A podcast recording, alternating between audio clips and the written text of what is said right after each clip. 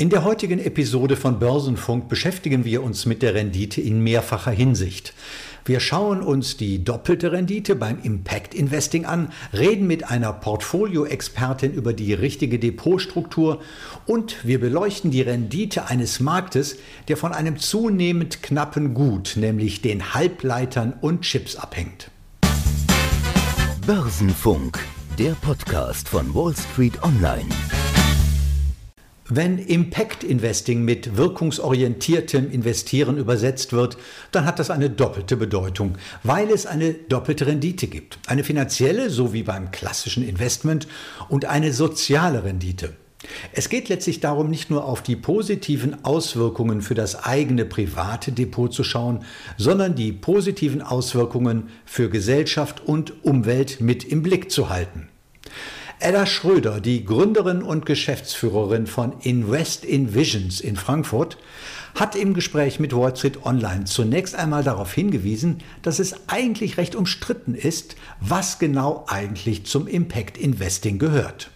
Ja, da streiten sich so ein bisschen die Gemüter. Es gibt nämlich keine klare Definition. Wir kennen ja jetzt vielleicht alle aus dem Finanzbereich jetzt die neue Offenlegungsverordnung, die seit, 10, seit dem 10. März 2020 in Kraft getreten ist. Danach gibt es Definitionen, was Impact Investing ist. Also nach Artikel 9 Produkte, gerade im Fondsbereich, sind Impact-Fonds. Das heißt, man ist, wie Sie eben schon richtig gesagt haben, zielorientiertes Investieren. Das heißt, ich muss ein Ziel haben, was ich mit dem Investment erreichen möchte. Zum Beispiel, ich sage, ich möchte Arbeitsplätze schaffen oder ich möchte die Armut verringern oder ich möchte CO2-Ausstoß um so und so viel Prozent verringern. Und das muss ich aktiv angehen. Das heißt nicht, das kann nicht ein Nebenprodukt sein, wie es oft bei den ESG-Produkten ist, sondern es muss sich ein, als ein offizielles und strategisches Ziel für dieses Investment haben.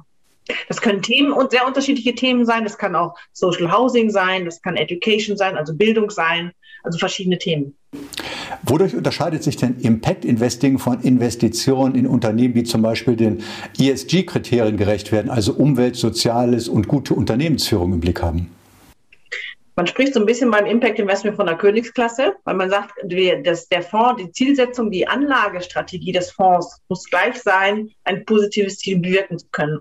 Das ganze andere, die ESG, sind oft die Risiken, die eingeschränkt werden sollen dadurch. Ne, wenn ich sage, ich möchte Umweltrisiken einschränken, ESG-Risiken, die einhergehen können, zum Beispiel mit einer Dürre oder mit, mit Überschwemmungen oder solche Dinge. Das sind die Dinge, die ich ausschließe, also Kriterien, die man ausschließt, Ausschlusskriterien. Oder es gibt auch diese ESG-Produkte, die sagen, wir haben ein Best in Class. Das heißt, ich kann trotzdem noch eine Ölfirma haben oder ich kann trotzdem ein Wrecking-Unternehmen haben, aber das ist dann das Beste in der Branche. Und das ist der Unterschied. Da guckt man rückblickend und bei Impact guckt man wirklich ja nach vorne in die Zukunft. Was möchte ich mit den Zielen erreichen? Ergeben sich, diese Impact-Definitionen äh, ähm, ergeben sich sehr stark aus den sogenannten SDGs, den Sustainable Development Goals, die die UN ja auferlegt hat im Jahre 2016 und die bis zum Jahre 2030 erfüllt sein sollen. Nach dem, was Sie jetzt so auch an Beispielen genannt haben, äh, liegt es irgendwie nahe zu denken, dass Impact Investing vor allen Dingen etwas mit Anlagen in Entwicklungs- oder Schwellenländern zu tun hat. Ist das so, dass dort eigentlich dann auch der Schwerpunkt liegt, der Anlageschwerpunkt? Äh, nein, würde ich nicht sagen. Es wäre schön, also wenn man sich bestimmte Themen anschaut, zum Beispiel Armut bekämpfen oder auch Gender Equality, äh, sowas zu machen, dann denkt man natürlich, also würde ich jetzt zum Beispiel eher an Emerging Market denken, dass ich da einen größeren Effekt habe, wenn ich dort was ändern möchte. Äh, soziale Ungleichheit habe ich in den Emerging Market, denke ich mal, einen größeren Effekt, als ich das, wenn ich das in Europa mache. Andere Dinge aber zum Beispiel wie gerade im technologischen Umfeld, wenn ich sage, ich möchte mehr in die Recycling-Thematik rein und solche Dinge, das können wir genauso gut in Europa machen. Oder aber auch mittlerweile, wie wir ja durch die Corona-Zeit erlebt haben, auch das Thema Bildung habe ich auch einen größeren Impact, wenn ich äh, Bildung digitalisieren möchte, wenn ich dort einen Impact erzielen will. Also es ist, man denkt ja, in vielen Themenschwerpunkten ist das auch so, dass der Impact größer sein kann in den Emerging Markets. Aber die ganzen SDGs zum Beispiel, die 17 Ziele, die richten sich global an die ganze Welt auch wenn die soziale Rendite eine wichtige Rolle spielt. Äh, wie hoch ist denn so im Durchschnitt die finanzielle Rendite oder wie sehr leidet denn die finanzielle Rendite darunter, dass es eine soziale Rendite gibt, die im Blick behalten wird? Ja, da muss ich jetzt schmunzeln, weil dieses, dieses Doktrine, die sagen, ja, es ist eine, äh, eine positive Wirkung, vermindert die finanzielle Rendite, ist, glaube ich, laut Statistiken wenn man ihre richtigen Statistiken zugrunde legt, nicht mehr gegeben. Also das sehen Sie auch schon ganz bei den ESG-Fonds. Es gibt diese großen Statistiken von dem FNG-Siegel, ähm, dass eben die finanzielle Rendite nicht darunter leiden muss. Vielleicht zu Beginn, ja, aber mittel- bis langfristig mit Sicherheit nicht, denn sie nehmen ja auch die Risiken raus nehmen die Nachhaltigkeitsrisiken raus aus diesem Portfolio. Also von daher kann ich nicht sagen, dass die finanzielle Rendite da Einbußen durchhaben muss. Welche Möglichkeiten haben denn AnlegerInnen, Impact Investing auch zu realisieren? Also es gibt mittlerweile, wenn wir uns diese, die Definition ansehen von Artikel 9 der Offenlegungsverordnung oder auch der Artikel 8 der Offenlegungsverordnung, das eine sind ESG-Fonds, Nachhaltigkeitsfonds, das andere sind Impact-Fonds, gibt es ein paar Überschneidungen. Also meine persönliche Ansicht ist, dass Impact-Fonds wirklich sind keine gelisteten Unternehmen. Wenn Sie wirklich als, als Investor daran interessiert sind, ein, eine Wirkung zu erzielen, sind meiner Ansicht mehr Themenfonds die halt keine, nicht in gelistete Aktien oder Bonds investieren, sondern wirklich so im, im privaten Umfeld, also Private Equity, Private Debt in dem Bereich. Gut, äh, wir bespielen das Thema Mikrofinanz, da haben wir das Glück, dass es auch ein gelistetes, also auch ein, auch ein Publikumsfonds ist. Aber im Impact-Bereich geht es sehr gerade um Themen. Ist es Bildung, ist es Housing, ist es erneuerbare Energien und sonstige Dinge, äh, die wirklich einen Impact ausmachen. Die, es gibt einige Fonds mittlerweile, aber sehr wenige noch, die an dem Markt sind. Der Artikel 8, das sind die Nachhaltigkeitsfonds, da gibt es eine ganze große Welle, in die man investieren kann.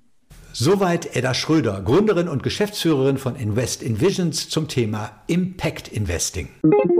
Werbung. Dieser Podcast wird präsentiert von Morgan Stanley.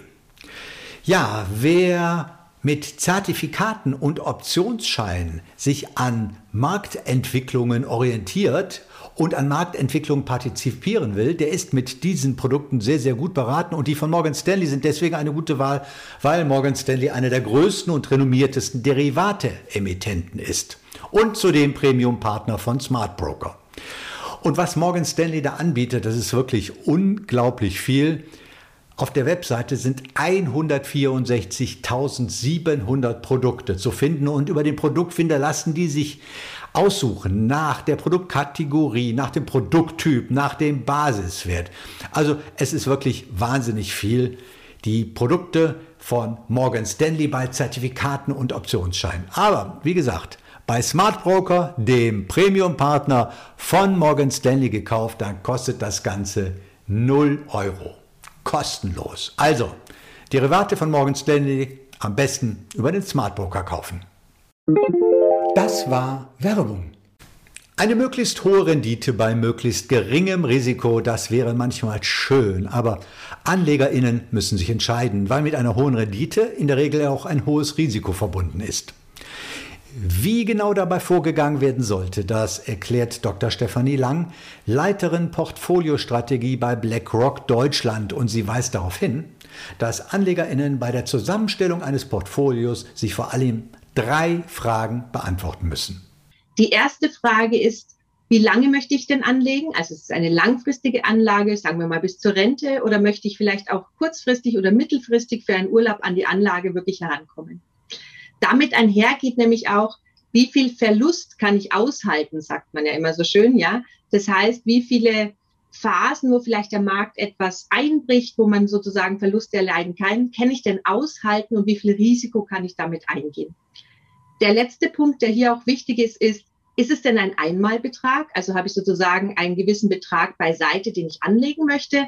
Oder möchte ich denn zum Beispiel über einen längeren Zeitraum verschiedene Einzelpositionen äh, reinhandeln, sage ich mal. Also möchte ich mir über die Dauer pro Monat oder pro Quartal oder per Jahr, per Jahr einen gewissen Betrag beiseite legen. Also ist es Einmalbetrag oder ist es ein Sparansatz?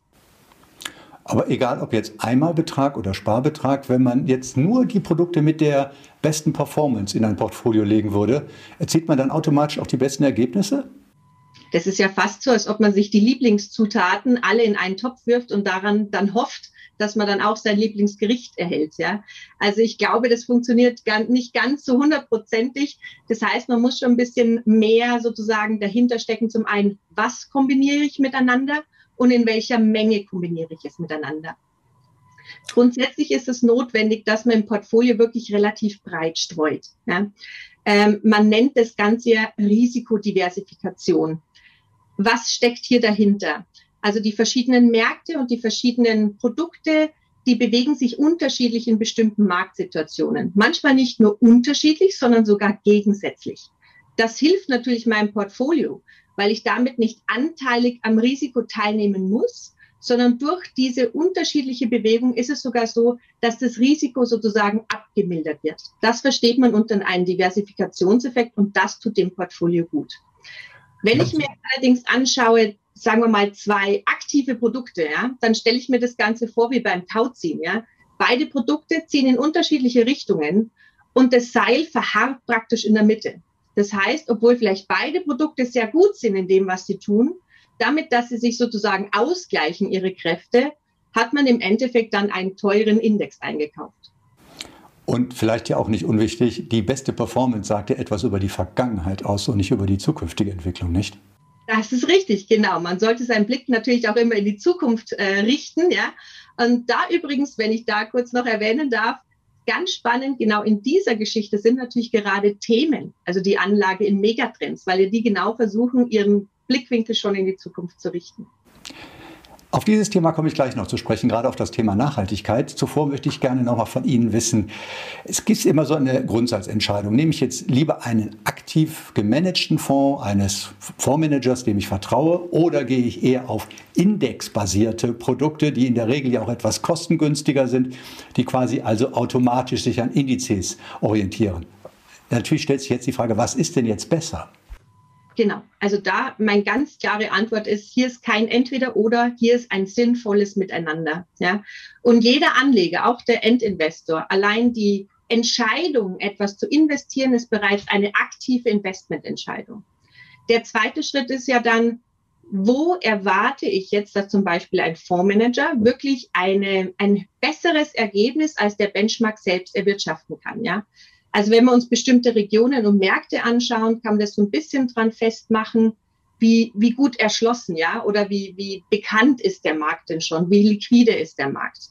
Oder wenn man sich das Ganze auch noch so ein bisschen aus einem anderen Thema anschaut, Benchmark, ja, oder Indizes sind sehr smart geworden. Also wohingegen die früher wirklich nur marktkapitalisiert zusammengesetzt waren, für uns jetzt so aus der Entfernung schon etwas langweilig, gibt es natürlich sehr viel innovativere Strategien.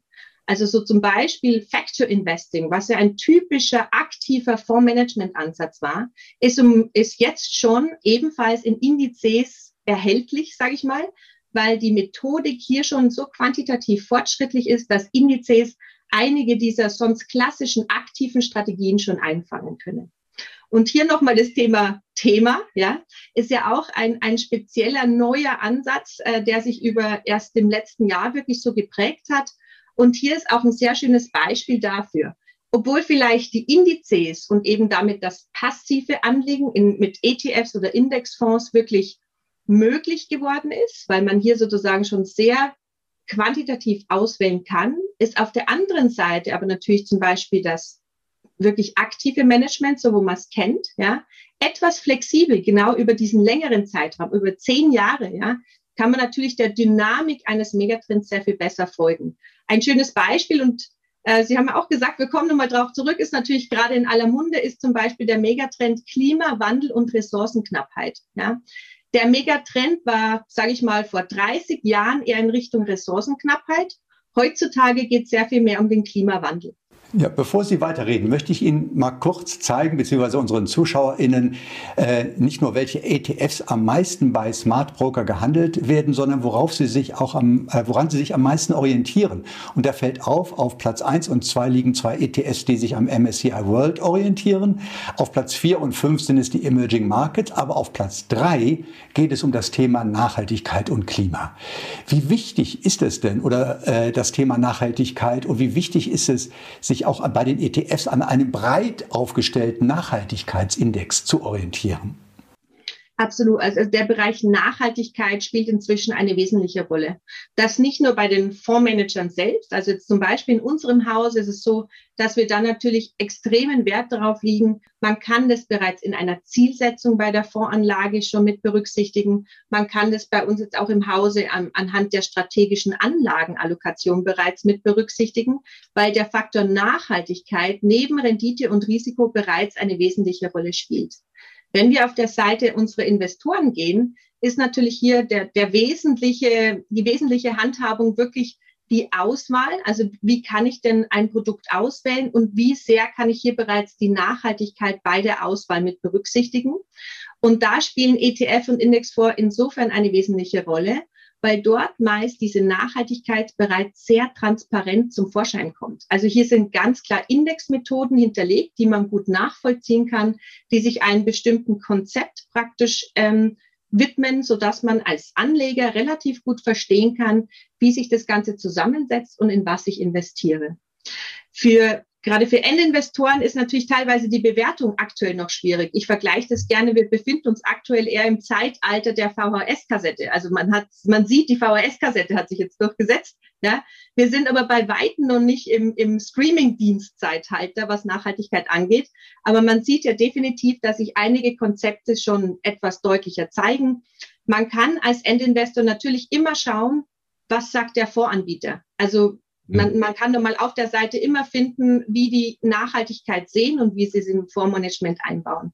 Der zweite Punkt für den Endinvestor ist, dass man natürlich auf die Namensgebung schauen kann. Also teilweise sind Green, ESG, Sustainability in den, Word, in den Namensgebungen der Fonds schon versteckt. Hier mit der kleinen Vorsicht, man darf sich natürlich auch nicht blenden lassen, also schon vielleicht noch mal tiefer reinschauen, was dann dahinter steckt. Und der letzte Punkt ist, es ist inzwischen schon Daten zur Verfügung. Also man kann als Endinvestor sich auch bestimmte Nachhaltigkeitsdaten anschauen. Ein Beispiel davon wäre aktuell zum Beispiel äh, MSCI bietet ESG-Werte und zum Beispiel auch den CO2-Fußabdruck an, sodass man sich als Endinvestor darin auch sehr gut orientieren kann. Das war Stefanie Lang, Leiterin Portfoliostrategie bei BlackRock Deutschland. Zu unserem nächsten Thema. Gold und Kryptowährungen sind heiß begehrt und Mangelware und genauso verhält es sich mit Computerchips. Noch schlimmer, der Mikrochipmangel wird zum Flaschenhals für die industrielle Produktion. So haben die Ford-Werke in Köln und Saarlouis zum Beispiel ihre Produktion wegen fehlender Mikrochips drosseln müssen und ähnlich ging es zuvor auch Audi, Daimler und Volkswagen. Die Europäische Union will dem mit einer Chip-Allianz entgegenwirken. EU-Binnenmarktkommissar Thierry Breton hat sich zum Ziel gesetzt, den europäischen Anteil an der Halbleiterfertigung bis zum Jahr 2030 von 10 auf 20 Prozent zu verdoppeln. Ob das reicht? Volker Hellmeier, der Chefanalyst von Solvicon, ist sich da nicht so sicher.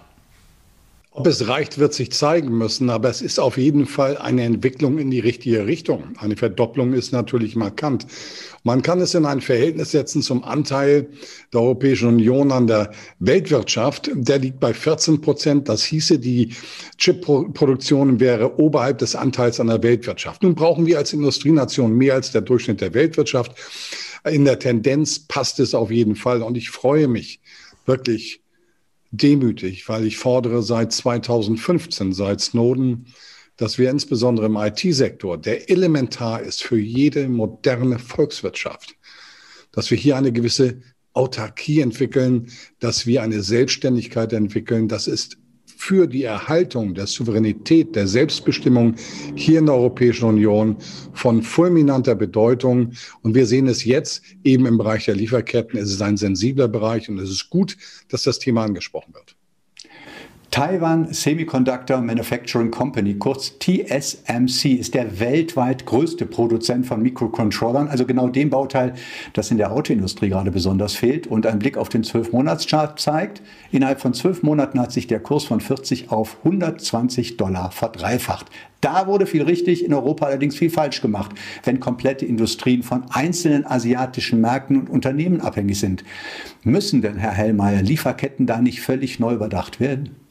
Wir müssen Lieferketten neu überdenken. Im Endeffekt haben wir in den letzten 20 Jahren eine Tendenz gesehen, dass man einfach nur ähm, die Allokation von Produktionsstätten dorthin gesetzt hat, wo es billig war. Also eine reine Arbitrage unter Gewinngesichtspunkten und die st äh, strategischen und strukturellen Fragen, die sich damit eröffnet haben, wurden lange nicht adressiert. Jetzt ist im Grunde genommen durch diese krisenhafte Entwicklung in bestimmten Bereichen der Ökonomien wie den Halbleitern uns bewusst, dass sich damit Achillesfersen für unsere Geschäftsmodelle und dafür nachgeordnet auch die Gesellschaftsmodelle ergeben.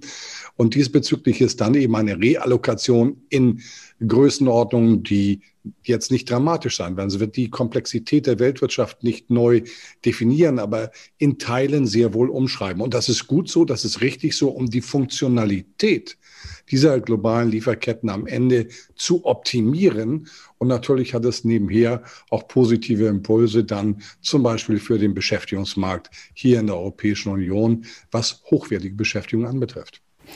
Reicht denn die von Breton avisierte Chip-Allianz aus, um das Lieferkettenproblem bei den Halbleitern zu lösen? Ich glaube, es wäre ein großer Fehler, das Ganze nur auf das Thema Halbleiter runterzubrechen. Äh, wir brauchen äh, den IT-Airbus. Wir brauchen im Bereich von IT, und da reden wir von Hard- und Software, gerade vor dem Hintergrund auch der Erkenntnisse aus der Snowden-Affäre 2015, äh, die belegte, dass wir keine Datensouveränität haben. Und Datensouveränität ist grundsätzlich für die Nachhaltigkeit und den Erfolg unserer Ökonomien hier in Europa von elementarster Bedeutung. Wir brauchen, das ist die Kernaussage, mehr. Wir brauchen im Grunde genommen das gesamte Konzept, um unsere Datensouveränität zu erhalten. Und dazu gehören die Halbleiter, sie sind elementar, aber es ist nur ein Baustein in einem viel komplexeren Umfeld. Wie komplex ist denn das Umfeld? Oder anders gefragt, wo gibt es denn, in welchen Branchen oder Sektoren gibt es denn sonst noch ähnlich gelagerte Lieferkettenprobleme? Also der IT-Sektor ist schon von elementarer Bedeutung, aber wir sehen im Moment viele Flaschenhälse und es werden noch viele dazukommen. Nur die lassen sich nicht alle extrapolieren und haben nicht dieselbe strategische Bedeutung. Wir sehen es bei Holz, wir sehen es bei Stahl, wir sehen es mittlerweile bei Plastik, wir sehen es bei Schiffsraum. Nach der Schifffahrtskrise haben wir jetzt einen Schifffahrtsboom in einer Form, der die nächsten Jahre auch anhalten wird. Und das ist der entscheidende Punkt. Was wir erkennen müssen, ist im Moment, wir werden viele Flaschenhälse auch mit Preisüberwälzungsspielraum, temporärer Inflation bekommen, weil alle Teilnehmer der Weltwirtschaft jetzt nach Covid durch ein Nadelöhr wollen. Man hat zu wenig investiert, man hat zu wenig produziert, man hat sich schnell nach unten angepasst und jetzt wollen alle im Grunde genommen äh, nach oben raus. Dann kommen zusätzlich die globalen Wiederaufbauprogramme und damit sind zwei Dinge festgeschrieben. Erstens, die Weltwirtschaft läuft am oberen Potenzialwachstumspfad. Zweitens, Flaschenhälse in vielen Sektoren werden aufbrechen.